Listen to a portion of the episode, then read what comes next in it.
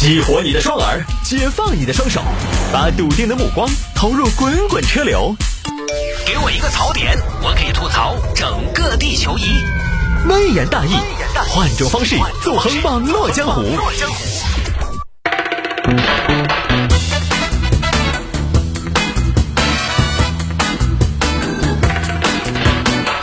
来喽！欢迎各位来到今天的微言大义，要继续跟您分享网络上一些热门的、有意思的小新闻。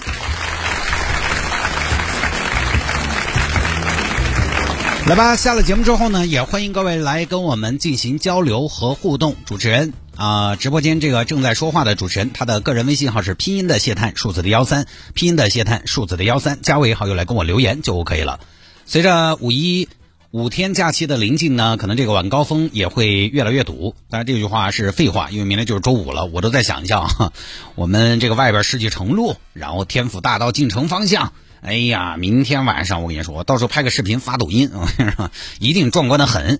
还好呢，还好我现在下班回家呢，相对来讲还不是很堵车。走三环路走辅道的话，现在辅道那一方呢也差不多修的七七八八，而且现在三环路的辅道呢，它也是四条车道，其实跟主道区别已经不是很大，唯一的区别呢就是限速。限速呢，其实只要你畅通的跑。三环辅道的限速六十完全也够用，对吧？跑起来很流畅，很舒心。明天晚上我就准备错峰下班，错峰下班，等大家都走的七七八八了，我再往往家里走，就是给大家各位要出行的朋友呢让路。那么在路上堵着呢，你没什么事儿就可以来加我的微信号，拼音的谢太，数字的幺三，加我也好友来跟我留言就可以了。好吧，言归正传，开始分享今天的微言大义啊。有听众朋友说摆一下这个事情，熟蛋反生孵小鸡，这个就厉害了啊。这个事情呢，实际上已经过了一段时间了。这个“熟蛋反生孵出小鸡”这篇论文，所谓的论文的作者已经出来给大家道歉了，呃，并且呢，声泪俱下，说我这个人我这辈子没撒过谎，嗯、就关键这事儿吧，你自己心得诚，知道吧？首先你自己得信。我经常说啊，这个事情先给大家介绍一下背景，以免收音机前有些听众朋友呢，可能。也还是有义务教育的漏网之鱼，不知道这个事情的。就是郑州有一个春林职业培训学校，一名老师郭老师，呃，他也是这个培训机构的校长。郭老师呢带学生做实验，拿出十枚新鲜鸡蛋，煮二十三分钟，完全煮熟。煮熟之后呢，十名特训培训班的学生每人拿一枚鸡蛋放在纸杯当中，然后就开始用超心理意识能量方法开始鸡蛋反生。同学们，超心理意识能量的关键就是要超脱心理，超脱本我。来，闭上眼睛，放空，深呼吸。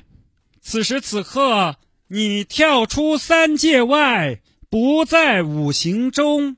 浩瀚的星辰，宇宙的尽头是什么？来，同学们告诉我。对，展开你们的想象。想象一下，宇宙的尽头在哪里？这个人类目前还没有解决的课题，我们能解决吗？我们能。对，宇宙的尽头在哪里？你的思绪在哪里？宇宙的尽头就在哪里。吸气，放屁，吐故纳新。来，同学们，继续闭上眼睛。虽然我们关上了眼睛这扇窗，但是在一片黑暗当中，有没有一个小点儿？有没有一点微光？那个点儿叫什么？对，叫起点。那是什么？那是黑洞的中心。黑洞里面有什么呢？忘掉它，忘掉它。忘掉事事必须有结果，忘掉世事必须有回音。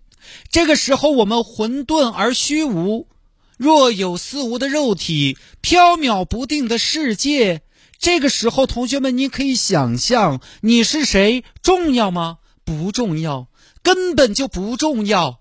放松一点，放松一点，忘掉自己沉重的肉身。重要的不是你是谁，而是此时此刻你在。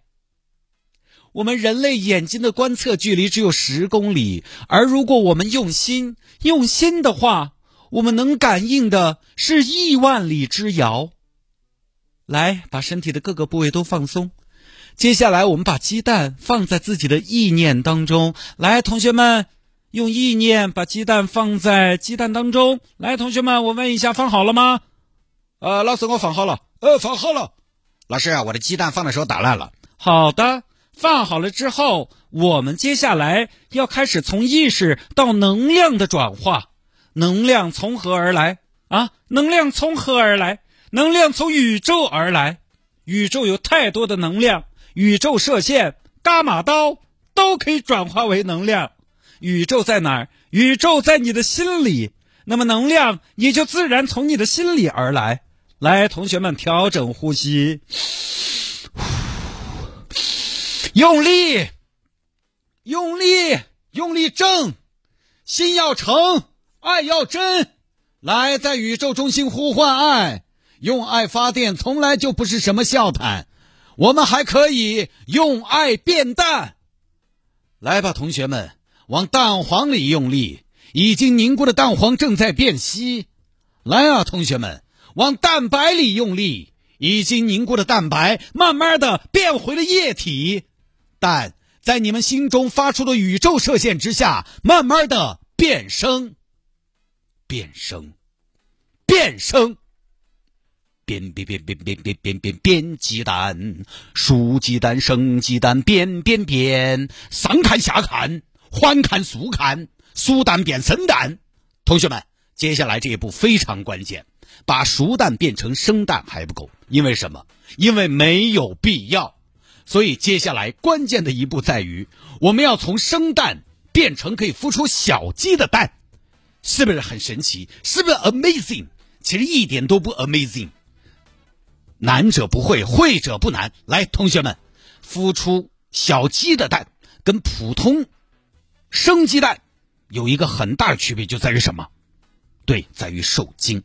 现在，我希望同学们可以继续用你的强大意念能量给生鸡蛋受精。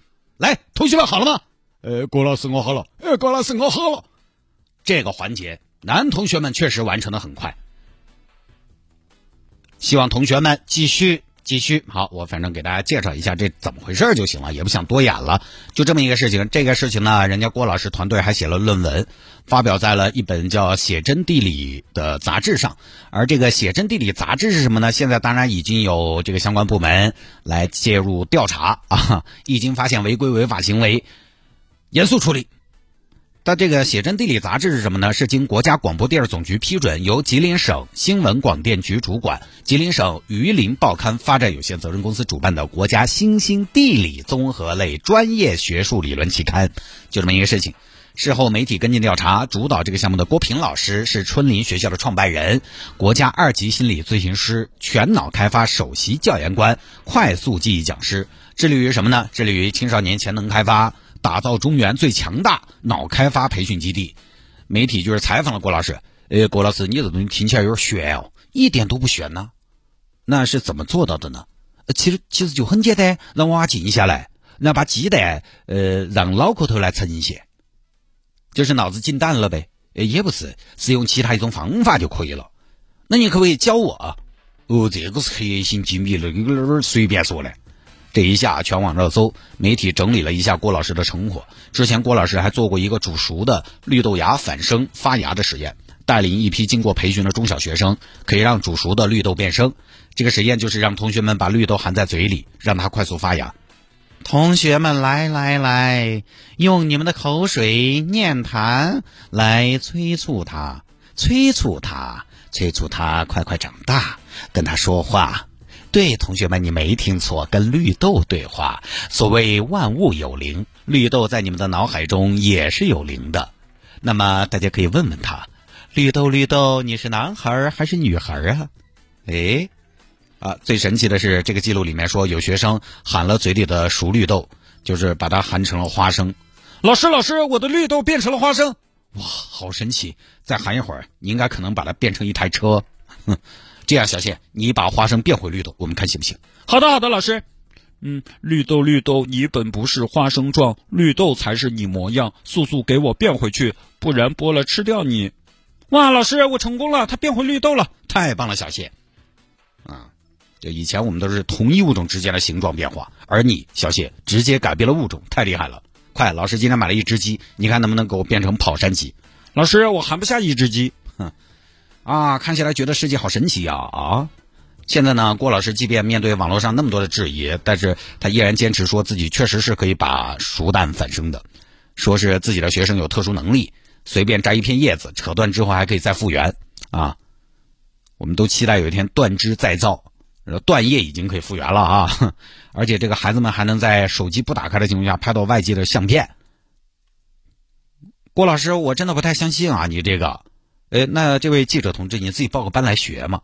大家遇到报班这些事情，肯定不能白教，对不对？也要收费的。在他们的培训课程项目里面，还有一个项目叫意念一物，这个里面就更奇葩了，各位，土遁、火遁、风遁、水遁，这家伙，但凡看过《火影忍者》的朋友，你都知道这是火影忍者呀。所以总结一下，这个郭老师的培训班办学特色就是结合了《哈利波特》霍格沃茨和《火影忍者》的技能。以培养一个哈利波特和漩涡鸣人为目标的培训班，如果没有意外的话，这种特异功能，这个内心的潜意识啊，这个叫查克拉。郭老师呢就是火影，木叶村的村支书，就这么一个事情啊。真是啊，现在 坑蒙拐骗的人不少。刚才在节目里边说了一个起点这么一个词，有听众朋友说他可能念基点，我查了那个就是念起点，那个基点呢在数学里边有用的。呃，然后起点呢？这个起是在物理里边好像是确实是念起，反正这个咱们就不啰嗦哈。我我一个学渣，我要不在节目里边给大家拽一拽虫洞啊、时空扭曲啊这些什么的，空间扭曲啊，没必要啊。来，接着摆这个事情，我又不是国平老师，对不对？驾驭不到那些话题。就说这个郭老师熟蛋反生孵出小鸡这个东西呢，最后还是牵扯到一个无利不起早。他这办培训班呢也得收费，收费大概一万多一个人吧，算是一个普通班儿。呃，如果有外省的，或者说相对来讲呢，呃，诉求相对比较多的，可能就是反正根据这个项目来嘛，对吧？你需要什么项目都可以。所以这个事情呢，最后就还是落到个无利不起早。只要利润足够高呢，鸡蛋也可以反生啊，断叶也还是可以考虑复原的。就主要看断叶和鸡蛋的主观能动性，你钱给够了，它也能啊。各位，这个东西呢，不瞒您说，我今天我在节目里边还真就透露一下，我在生活中接触过一些，就跟这个呢有点类似的这种，这也是反正你说他的打法也跟这个作者一样，打着各种各样的招牌 title，什么什么研究中心啊，但是这个研究中心前面命名啊有讲究，你前缀里边必然有什么中华啊，或者中或者华，中华华夏华人。呃，你说他什么都不懂呢？他可能懂点因为他这个出去呢卖弄啊，或者说炫耀什么的，他都得自圆其说。他懂点他说得出来，他可能也确实考了一些执照，然后呢再冠以一些有的没的神奇的头衔，出去呢他就可以挣钱。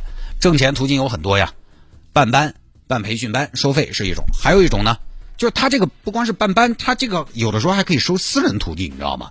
就是要是有人信的话，他带一个私人，比如说有些高净值人群，反正他也没多想啊，反正可能钱到了之后呢，就他就希望有一个在物质之外的一些东西，所以他有的还特别吃这一套，完了还舍得给钱，那个学费就不是什么万把块钱啊，他可以教这种。还有一种呢，就是到处讲课，到处背书，讲课呢你也知道，反正一两个小时的课讲下来都是泛泛。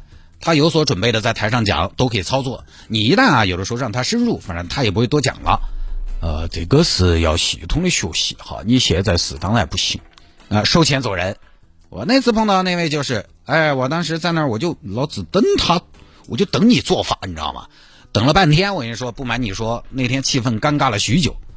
就是只要他不尴尬，尴尬的就是我们。我在旁边旁观，我说。哦哟，接下来这个台子咋个收哦？哎，没什么结果出来，我等了半天，就是那么的似是而非。他呢，跟跟他互动的人也是欲说还休，吞吞吐吐，故弄玄虚，说话啊云里雾里。我甚至都不想上去亲自检验，因为我觉得谁上去检验显得谁傻，就最后还是不了了之。这就是一种啊，参加活动讲课，还有些呢是冠以这种名头去给一些产品背书，会销的主角儿。他们的市场其实比我们大家想象的要大。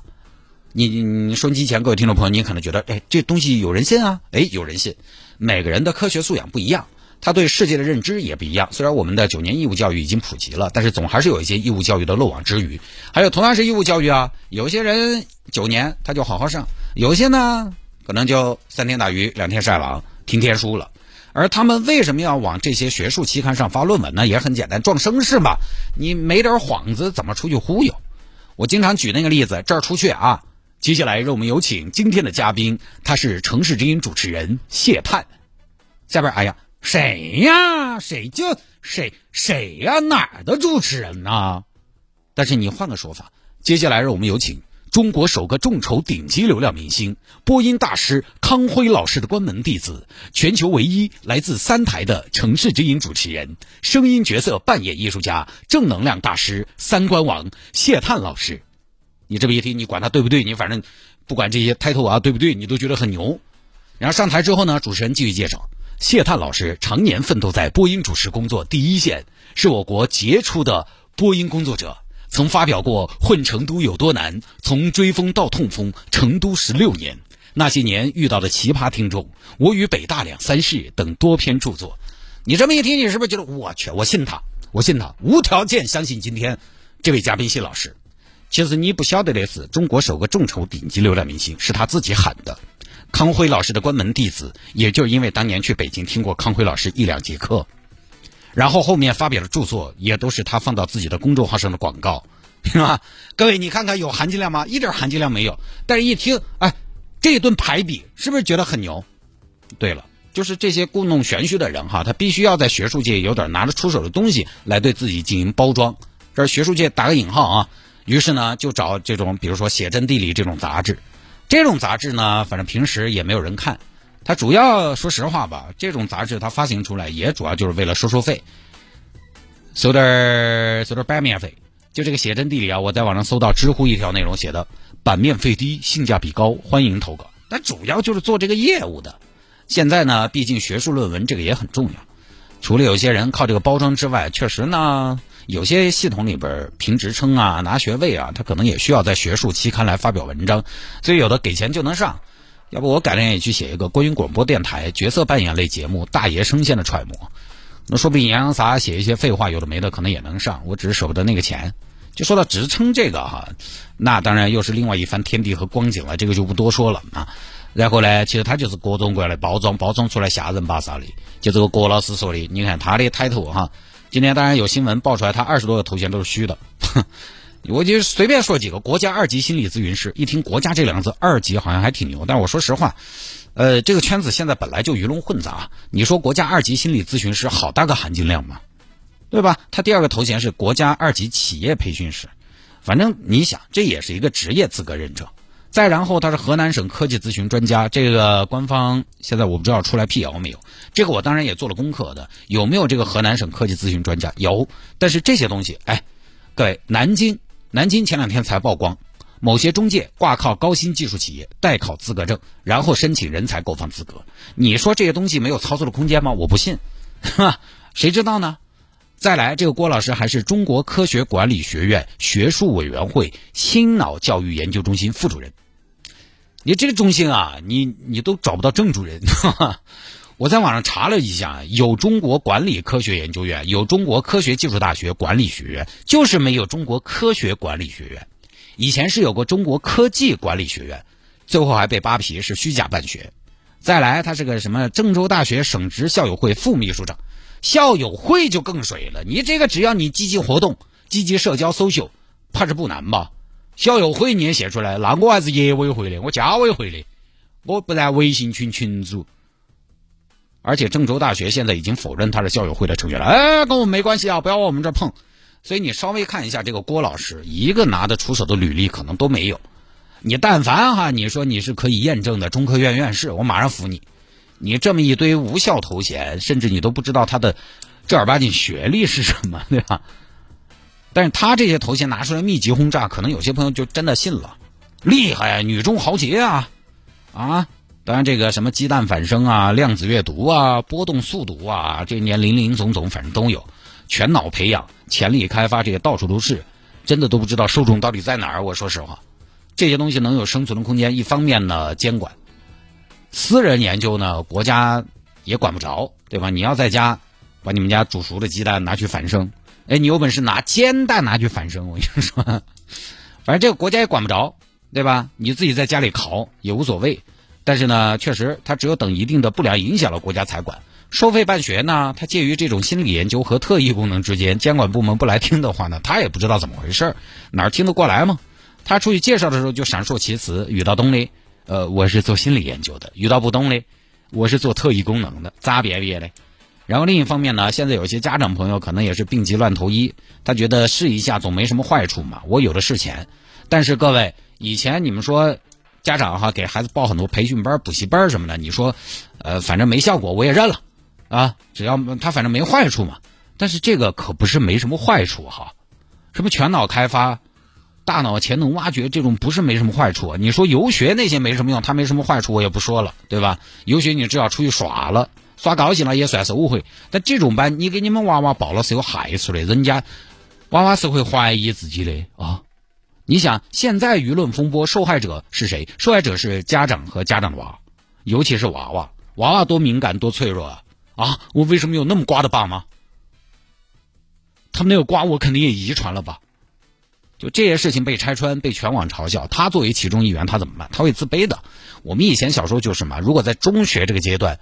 呃，班上总有一些同学嘛，因为我们那个时候已经慢慢的开始变得非常的唯物主义了啊。到中学的时候，但是班上还是就是有一些对一些神秘力量还非常崇拜、念念有词的这种同学，他真的是会被孤立当成异类的。千万不要把孩子交给这些人教，那都不是钱不钱的事儿。你这玩意儿影响孩子的世界观，你一天天跟个神婆两个样，像个啥子嘛？那好多年前，我有朋友喜欢到成都来买一种首饰，好像是什么石头什么串的编的什么的。我心想说：“哎呦，真舍得，有那么好看吗？”结果人家说，倒不是说好看，是因为那个老板卖的石头很灵，就是老板给你搭配之类的转运，一次卖买几大千的首饰。当场我就跟他说：“你以后咱们俩少少往来，少来往啊！你说你觉得特别好看也就算了，为了转运，你又聊不到一堆去。”然后有关部门可能也得好好想一下，那些波动速度、脑力开发那些班到底管不管？到底管不管？怎么管？如何去区分正常教学和夸大、欺诈、弄虚作假这些？我现在网上说实话搜个波动速读出来，网上也多得很。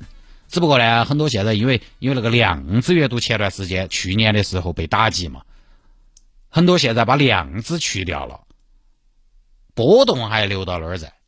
速读速为什么要速读啊？我就。我就不明白，你看书你慢慢看不就完了吗？慢慢看书不是也是一种享受吗？为什么看什么事情都要快呢？先不说它能不能快得起来，狼吞虎咽。现在我有的时候看一些书，我还必须慢点因为看不懂，那么看快了得消化。